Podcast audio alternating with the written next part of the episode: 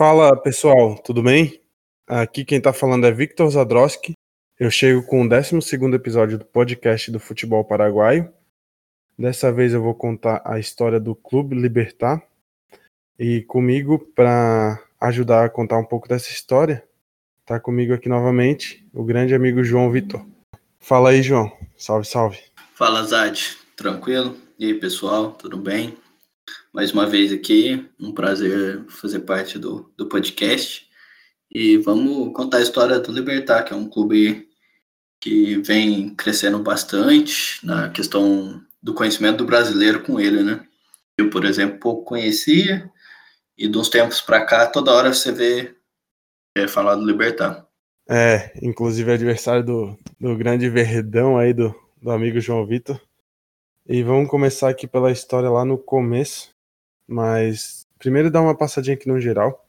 O Libertar foi fundado no dia 30 de julho de 1905. Então atualmente está com 115 anos. E apesar de, de ele historicamente ser o terceiro maior campeão paraguaio, como o João falou, ele cresceu muito no, no século XXI. E ele é o maior campeão paraguaio nesse século. Ele tem 12 títulos contra 9 do Cerro e 8 do Olímpia.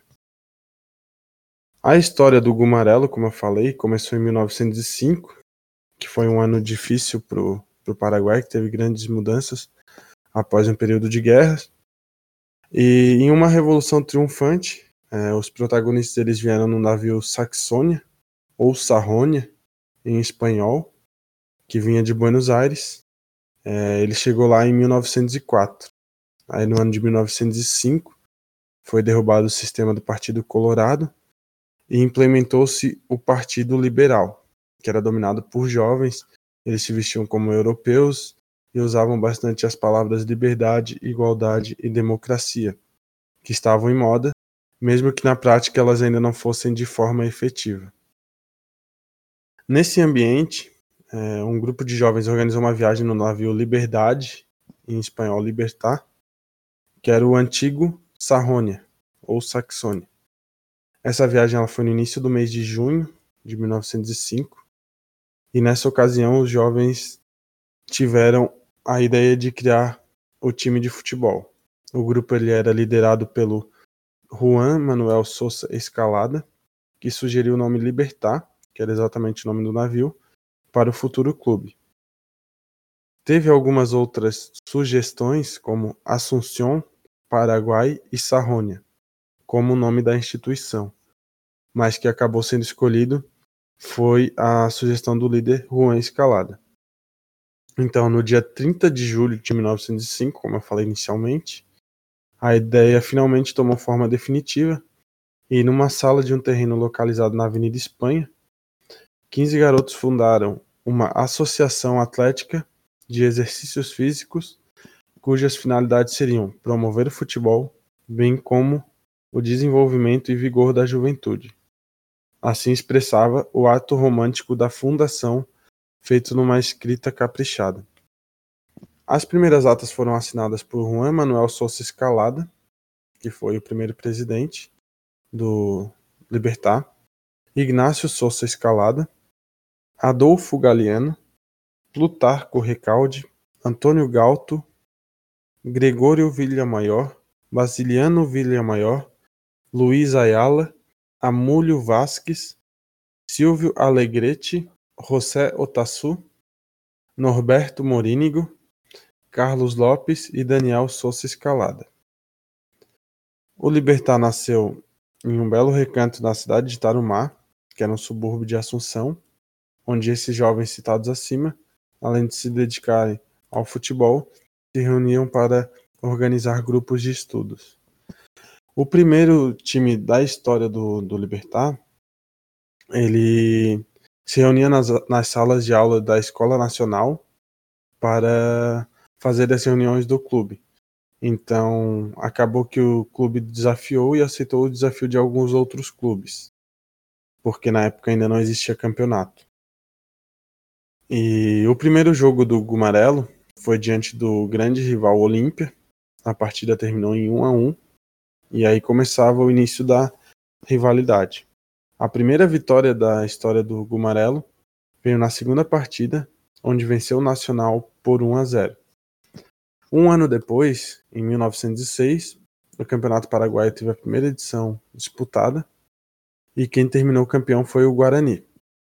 Mas agora para falar um pouco desse início do Campeonato Paraguaio e dos primeiros títulos do, do Libertar, eu vou pedir para o João contar um pouquinho melhor essa parte para gente.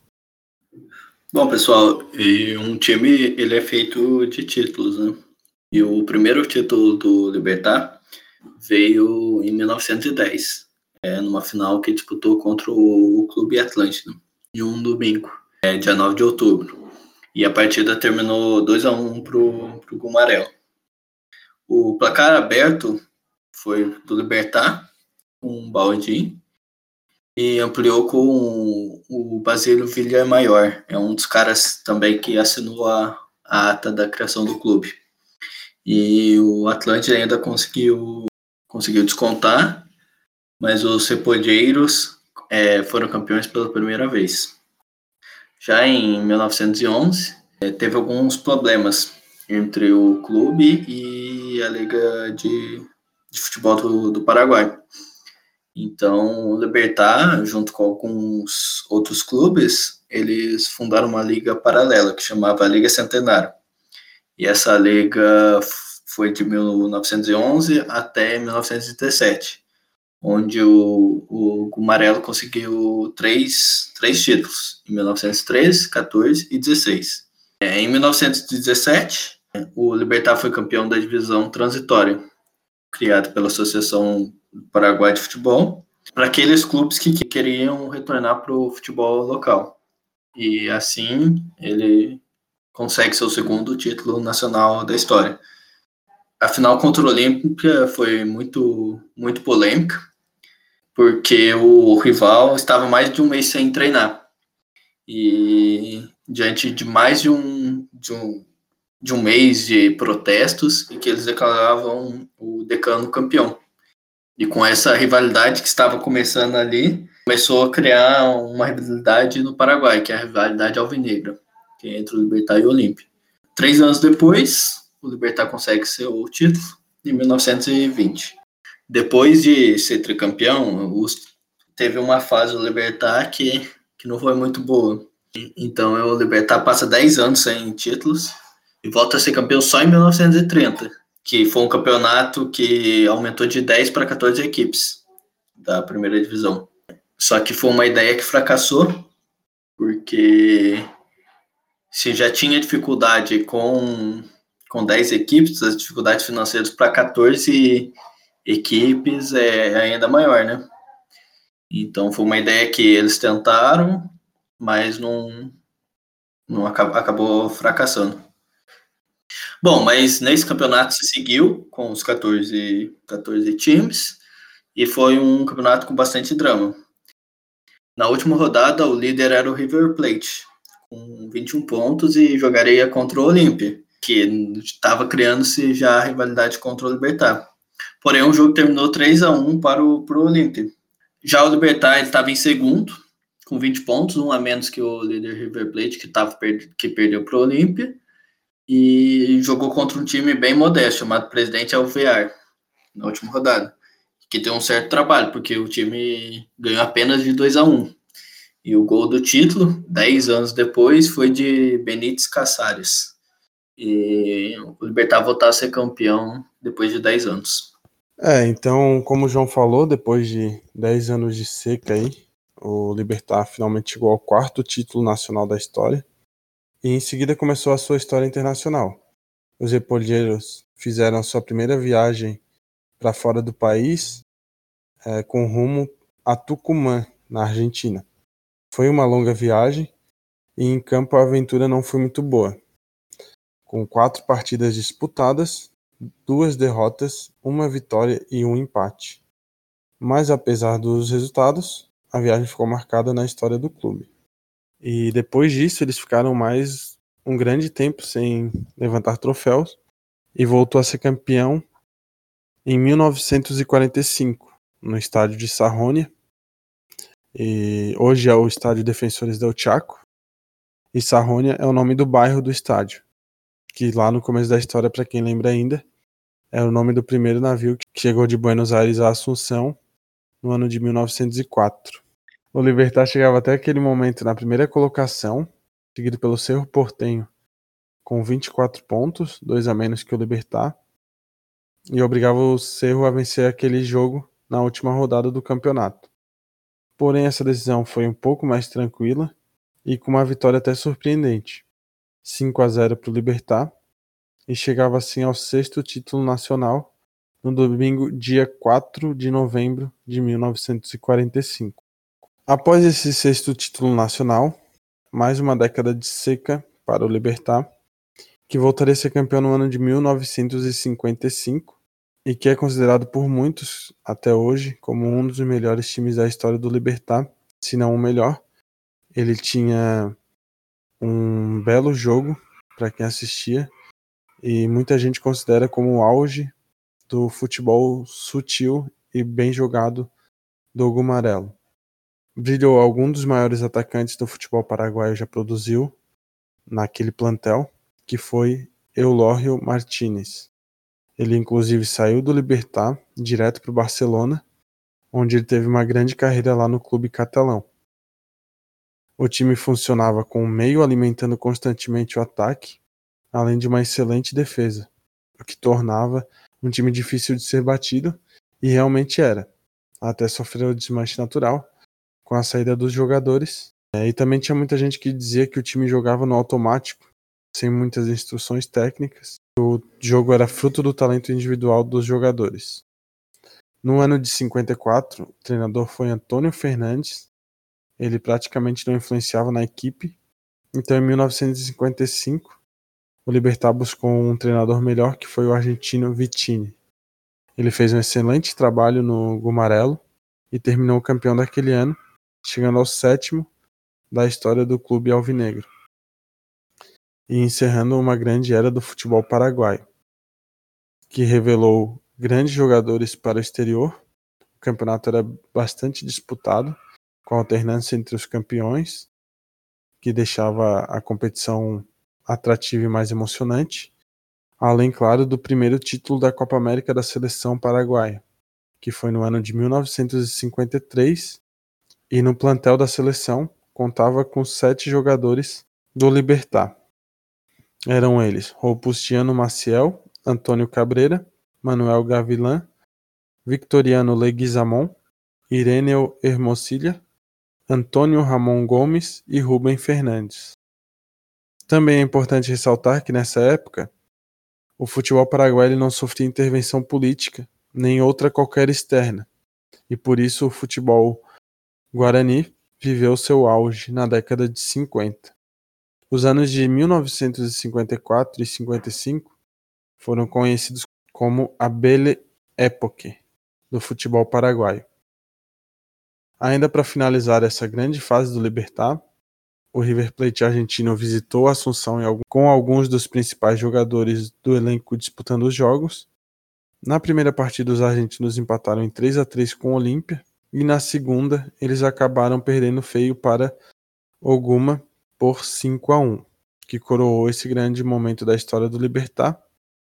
E continuando um pouco nessa linha dos jogos internacionais, eu vou pedir para o João falar um pouquinho melhor de como foi é, essa estreia internacional do, do Libertar e mais alguns jogos de destaques a nível além do Paraguai.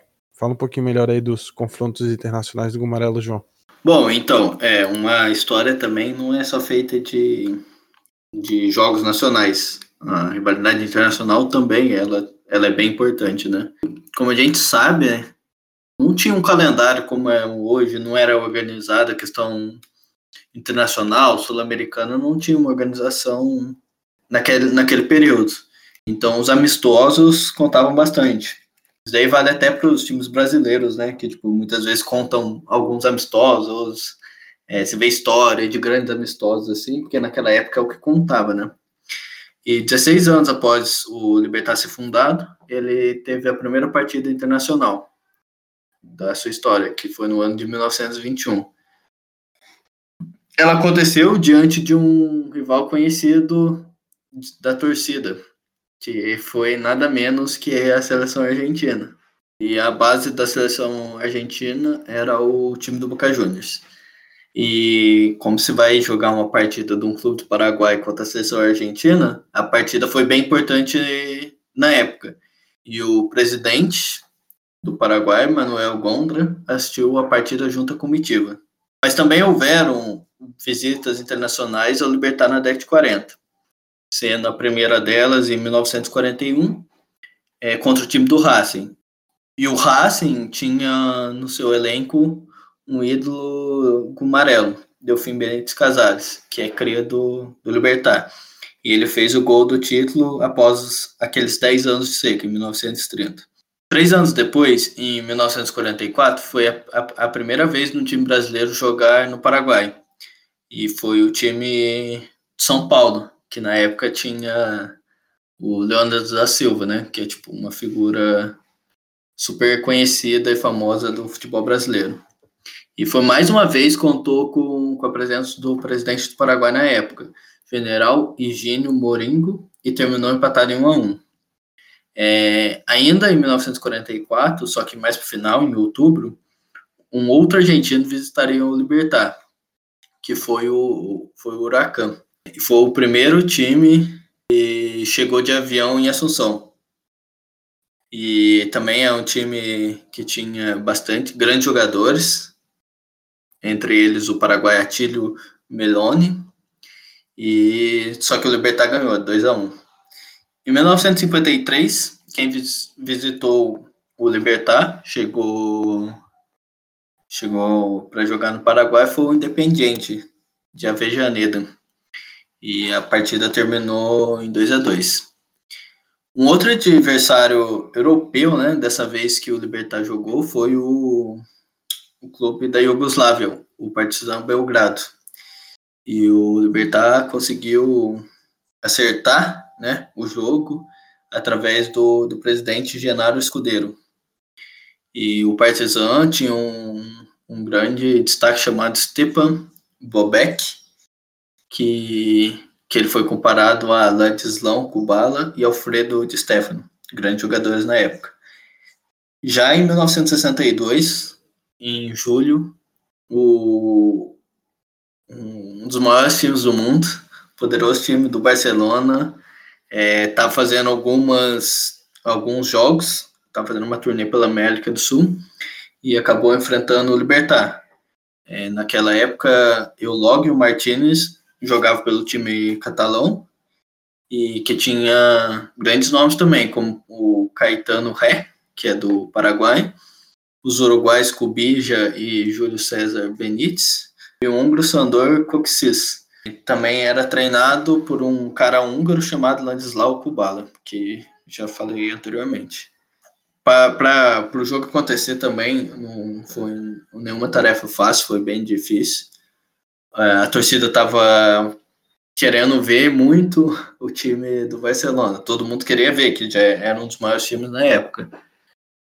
Só que o cachê do Barcelona, na época, ela era bem caro para um clube paraguaio. Então, o, os dirigentes do Libertar fizeram um apelo é, ao presidente na época, o general Alfredo Stroessner, que era um ditador paraguai, que ligou para outro ditador, um dos mais conhecidos da história, que é o, que é o general Franco, da, da Espanha. Para o Franco é, tentar convencer os jogadores do Barcelona a jogar, a delegação do Barcelona a realizar o jogo. É, o pedido foi aceito e pela primeira vez chegou uma equipe espanhola ao Paraguai. E o jogo terminou 2 a 1 para o Barcelona. Bom, agora o, o, o Vitor vai seguir aí na década posterior, que é de 70. É, voltando um pouquinho ali, né? Em 62, na questão do Barcelona, o Libertar usou uma questão inteligente para resolver, né? Quem diria que ditador, que ditador daria certo? Uma estratégia bem inteligente. Mas agora vamos para a década de 70, em que o Libertar chegava à segunda maior seca da história, onde chegou a 21 anos sem título nacional. O último título tinha sido exatamente aquele de 1955, no auge do Libertar do futebol paraguaio. E voltou a ser campeão em 1976. novamente com uma equipe memorável e vários jogadores de destaques. Mas dessa vez eles se destacavam mais pela entrega e raça do que pela técnica.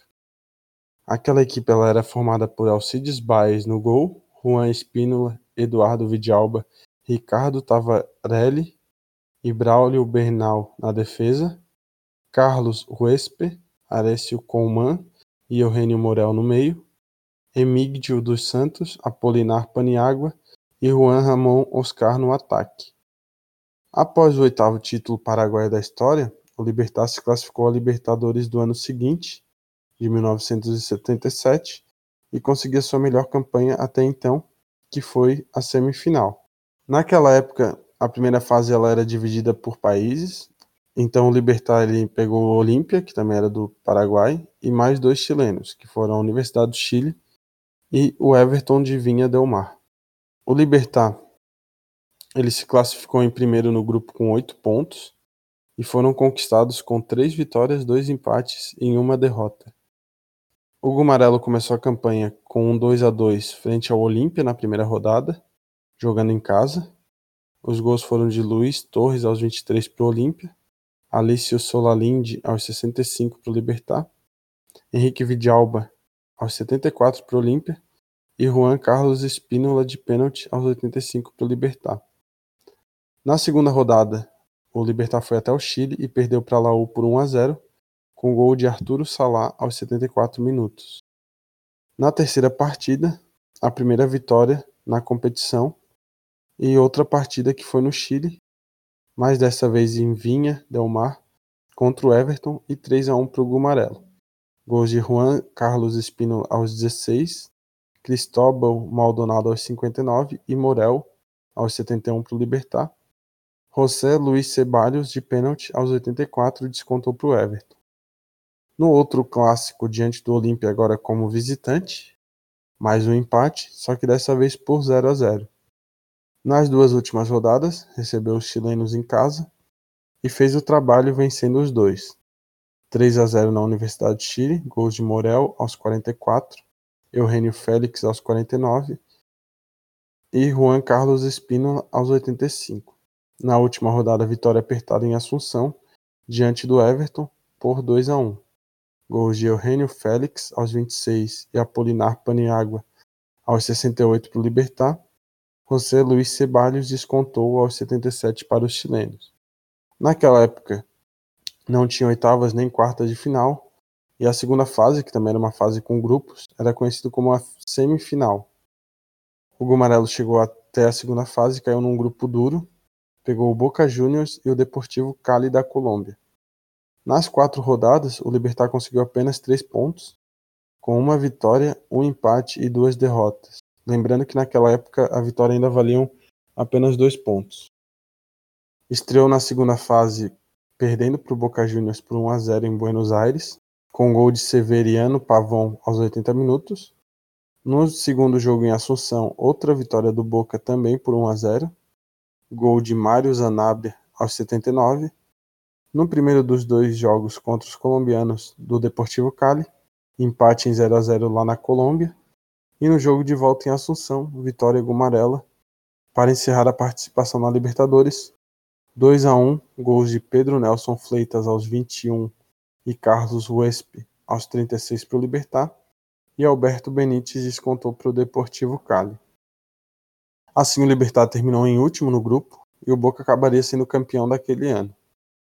Logo após a melhor classificação na competição nacional, chegaria a maior crise da história gumarela. Foram 26 anos de seca de título nacional que o time voltou a ser campeão apenas em 2002 e teve um rebaixamento nesse meio tempo. Eles caíram em 1998, ficaram dois anos na segunda divisão e voltaram no ano de 2000. Eles retornaram da segunda divisão com o título e retornou com força máxima. Então, como a gente falou lá no início, no século XXI, após esse rebaixamento, o Libertar cresceu muito tanto a nível nacional quanto internacional. Como a gente falou, ele é o maior campeão do século, né, que tem 12 títulos contra 9 do Cerro e 8 do Olímpia. E participações também na Libertadores e na, na Sul-Americana, vem fazendo bons trabalhos. Teve a sua melhor campanha igualada na, na Libertadores de 77, que foi no ano de 2006, chegando à semifinal também. Teve campanha de semifinal na Sul-Americana também. Mas o João vai falar um pouquinho melhor de como foram as campanhas na Libertadores e na Sul-Americana e detalhar um pouquinho melhor dessas outras participações que o Libertar conseguiu chegar à semifinal. Fala um pouquinho melhor aí, João. Bom, primeiro eu vou passar o retrospecto né, é, de cada um dos anos do Libertar nas duas competições internacionais da América do Sul. Bom, a Libertadores, em 1968, fase de grupos, em 77, semifinal, em 78, fase de grupos. É, depois, o Libertar tem um hiato bem grande que não participa da competição e vai voltar só na fase de grupos em 2003 e é assim segue, 2003, 4, 5. É, em 2006 repete a sua melhor campanha, 77 chega na semifinal. Em 2007 é, cai nas quartas, em 2008 cai na fase de grupos. É, você consegue perceber já, né, Osad, antes de seguir, quanto o Libertar consegue ter presenças nesse século, né? Eu comentei é... ontem, mano, eu contei, tá? Foram três participações no século XX e 16 no século XXI. então, é, bom, aí já em, em, em 2009 cai nas oitavas de final. Aí tem três anos caindo na, nas quartas, 2010, 11 e 12. Um resultado bem, bem surpreendente e bom para o Libertar. Em 2013, na fase de grupos, e segue assim nas duas próximas participações, que foi em 15 e 17, também na fase de grupos.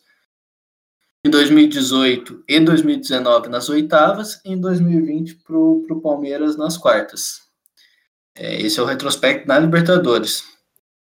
É, e olhando ali na, na Libertadores desse ano, o Libertar chegou meio que no limite, né? Porque o sorteio para as quartas foi, um, foi bem complicado, porque o Palmeiras era um adversário muito duro para o Libertar, cara. Eu já sabia que o favoritismo era total do Verdão e que ia ser concretizado em campo.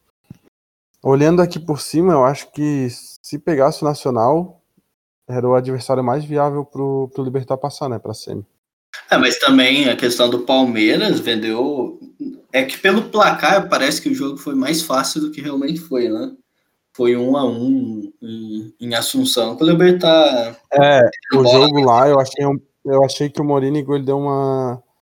Eu achei que ele podia ter começado com, com o Taquara no banco, mano. Acho que eu comentei contigo, o Taquara no banco, para entrar no segundo tempo, que ele ia dar mais gás, e botava os, alguém com mais velocidade, alguém mais jovem no de titular, mano. Eu acho que ia dar mais trabalho pro Palmeiras ainda. Eu acho que eles podiam ganhar. Então, e colocou a bola na trave no último minuto, praticamente. E se vem com 2 a 1 um, a história poderia ser diferente. Aí aqui. É, mas o, o problema atual, na minha visão, é que os times paraguaios, eles até dão trabalho no Paraguai. Tanto que o Guarani também, quando jogou com o Palmeiras lá, foi aquele 0x0 que podia ter ganho. Mas quando vem jogar em São Paulo é um amasso do Palmeiras. Tanto Sim. que o Guarani a gente tomou 3x1 e, pô, podia ser 5, 6. O Guarani jogou nada, mano. Nada, nada. Mas até que o Libertar não foi aquele, massa, assim, foi justo a vitória, 2 a 0 caberia os três mesmo que foi. Mas também foi, tipo assim, mais. Não chegou a ameaçar a vantagem do Palmeiras não, também, né, mano? Mas também foi um pouco mais difícil, pelo menos o jogo no Paraguai, que a torcida do Palmeiras esperava, sabe? Ah, não, isso sim, isso sim. Bom, beleza. Aí voltando um pouco, né? Fazer o retrospecto da Sul-Americana. É, em 2002 caiu na primeira fase. Em 2003 nas quartas de final. Em 2004 na segunda fase. Em 2006 volta a repetir de 2002 e cai na primeira fase. É, já em 2007 na fase pre preliminar mas é, nesses anos também estava tendo. jogava junto com a Libertadores, né? Então, é, eles participavam das duas competições. É, essa época os times ainda dividiam o calendário bastante. É. Sim. Em 2008 e 2009 caíram na primeira fase também. Em 2011, um pouquinho melhor. foi até as quartas. Em 2013, a melhor campanha até então, que foi uma semifinal. Em 2014 e 2015, oitava de final. Em 2016, também na primeira fase. E em 2017, repetiu a campanha de 2013, que foi até a, a semifinal. Agora, contando um pouquinho mais é, da campanha de 2006, da Libertadores, que foi onde o, o Libertar virou, foi semifinalista. Então é uma campanha bem memorável, né? E essa campanha de 2006, o Libertar cai num grupo 8, junto com o River Plate, é o Nacional do Equador e talvez a grande surpresa da Libertadores, o Paulista de Jundiaí, que tinha sido campeão da Copa do Brasil em 2005. O Libertar termina o, o grupo em primeiro, com os pontos, o River Plate segundo, com nove, o Paulista com quatro pontos, e foi o lanterna do grupo. Os Cepodeiros chegaram aos 11 pontos, com três vitórias, dois empates e uma derrota. E começou ganhando do River, em Assunção foi 2 a 0 Na segunda rodada veio para São Paulo jogar contra o Paulista e empatou de 0 a 0 Na terceira rodada goleou o Nacional por 4 a 1 no Paraguai. E na volta, que já foi a quarta rodada, é, no Equador empatou de 1 a 1 na quinta rodada, o Guma, o Gumarelo garantiu 100%, né? Em casa, pelo menos. E ganhou de um 1 a 0 do Paulista. E depois foi para a Argentina no jogo da volta, na última rodada, e perdeu de, de 1 a 0 para o River Plate. Bom, daí veio a classificação, né, primeiro. E na, nas oitavas, o adversário foi o sempre o bom time do Tigres do México. E foi um jogo bem, bem difícil, porque os dois jogos foram 0 a 0 o primeiro sendo no México e o segundo em Assunção. Porém, o, o Amarelo venceu nos pênaltis por 5 a 3 E nas quartas de final enfrentaria aquele que já tinha jogado na fase de grupos, que foi o River Plate. É, o jogo da ida foi em Buenos Aires e foi um, um, um resultado absurdo para o Libertar, é, empatando 2 a 2 é, na casa do River Plate. E, e a, a classificação para a semifinal foi até que tranquila, porque o jogo da volta foi 3 a 1 para o Libertar. Então também não foi uma, uma, um fator casa muito forte para o Libertar, que conseguiu vencer por 3 a 1 o River Plate. E com isso, o Libertar meio que igualava a campanha de 77 chegava às semifinais. Mas dessa vez tinha, uma, tinha toda a questão do mata-mata, né? Oitavas, é, modelo diferente, uma época mais moderna Libertadores, mas ainda assim chegou à semifinal. É, e depois na semifinal pegou o, o, que, o time que viria a ser campeão naquele ano, que foi o Internacional. E o jogo de ida foi em Assunção, 0 a 0 e na volta, mais uma vez mostrando o, o quão forte era o fator caso por Libertar. E só que empatou de 0 a 0. Já na volta, vitória de 2 a 0 para os Colorados. E que seguiam para a final e seriam campeão da Libertadores naquele ano. Já falando um pouco das participações do Libertar na Sul-Americana, e a primeira vez que fez uma participação de semifinal foi em 2013, que até então seria melhor, né?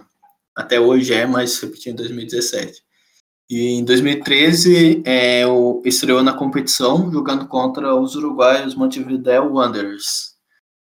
E o primeiro jogo foi em, em Montevideo, porém o Libertar ganhou de 2 a 1 E em casa só segurou o 0 a 0 e conseguiu classificar é, para a segunda fase. Na segunda fase, enfrentou os mineiros da Venezuela e teve poucas dificuldades para classificar, onde em casa ganhou de 2 a 0 e na Venezuela também ganhou, porém de 2 a 1. Já nas oitavas, o adversário foi um brasileiro, que foi o, o Esporte Clube de Recife, né? O Esporte. E o Libertar também aconteceu um, um caso curioso, que foi os mesmos resultados da fase anterior. 2 a 0 no jogo de ida e 2 a 1 na volta lá em Recife. Nas quartas de final, o adversário já era da Colômbia. Você vê que, o, que enfrentou o time do Uruguai, da Venezuela, brasileiro e da Colômbia. É bem legal isso. Que foi. Bem diversificado, bem diversificado. Foi, foi. Faz tempo também que não tem umas coisas assim, não? Polarizou muito o Brasil e a Argentina. Ver como que era mais legal. É, cara.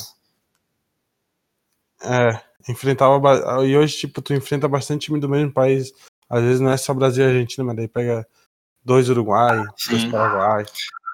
O próprio Palmeiras pegou dois Paraguaios esse ano, né? Sim, Guarani e o, e o Libertar. O Guarani pegou dois brasileiros, que foi o Corinthians e o Palmeiras e tal. Bom, é, o adversário da Colômbia é o Águilas Douradas.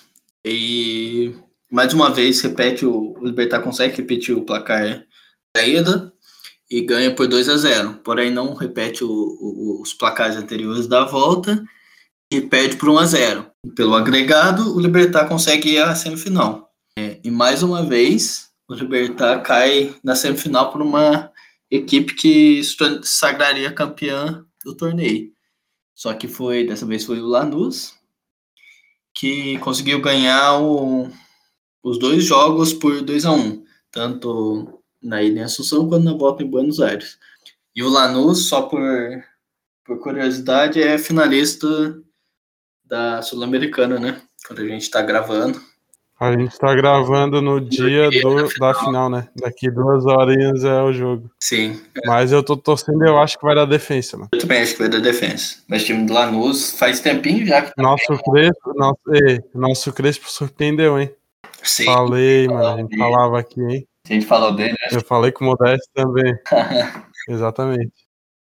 Mas, é, enfim, só um detalhe é que o Lanús ali já estava tava criando uma casca também, né, cara? Depois chegou a ser finalista da Libertadores, agora é finalista sul-americana. É bem legal essa, esse recorte histórico. É um time que cresceu muito recente também. Sim, é. Bem nível Libertadores. É bem legal esse recorte, assim, pra gente perceber essas coisas. Bom, e basicamente isso foi a participação de 2013. O Libertar depois voltava em outra semifinal, que foi o último ano que participou da Sul-Americana, que foi em, em 2017. E eles estrearam na segunda fase e passou sem maiores problemas do, do Huracan. 5x1 em Buenos Aires, 2x0 em Assunção. É, já na, nas oitavas, o adversário foi o Independiente de Santa Fé, da Colômbia, um adversário um pouco mais duro, com o jogo de ida no Paraguai ganhando por 1 a 0 e na volta um empate de 1 a 1, que deu a classificação aos paraguaios. Nas quartas de final, mais um time mais cascudo, dessa vez o Racing, e a classificação suada, difícil, complicada, porque foi 1 a 0 em Assunção e 0 a 0 na Argentina. Foi uma uma classificação bem suada, porque foi só 1 a 0 em, em Assunção e 0 a 0 na Argentina. E na semifinal pe, pegou o time que é rival do, do Racing, que é o Independiente, que também o time que eliminou o Libertar na semifinal se tornou o campeão. Olha a zica aí. Que, que foi independente, né? Naquela semifinal, naquela final contra o Flamengo depois. No jogo da ida, o Libertar conseguiu ganhar, fez um 1 a 0 mas na volta o Independiente reverteu o, o confronto e ganhou por 3 a 1 3 a 2 no agregado, e o Independente se tornaria finalista. É, bom, esse foi o resumo e foi um pouco da, das participações Libertar. Finalista, finalista e campeão em cima do Flamengo, né? Sim, Não pode foi. esquecer esse detalhe. Fui finalista e campeão do Flamengo aqui no Rio de Janeiro. Esses times da Argentina, eles recentes estão. Tão... Hum, parece que eles estão pegando alma de Sul-Americana, cara. Tu vê, é o Independiente, eles tiveram esse título de 2013. Teve o de 2010 também, contra o Goiás. Lanús, né? Que podia ser o Havaí ou, podia ser o Havaí ou o Palmeiras na final, e foi o Goiás. Não, o Palmeiras foi, foi palhaçada, né? Não, e olha só, mano, o Goiás, cara, a gente eliminou o Santos com o Neymar, tá? O Neymar jogando os dois jogos.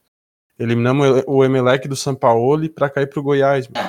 Né? Ganhamos do Goiás lá no Serra Dourada de 1 a 0 Começamos ganhando o jogo de 1 a 0 o Pacaembu tomou uma virada. Rafael Moura, Rafael Moura tava voando naquela época.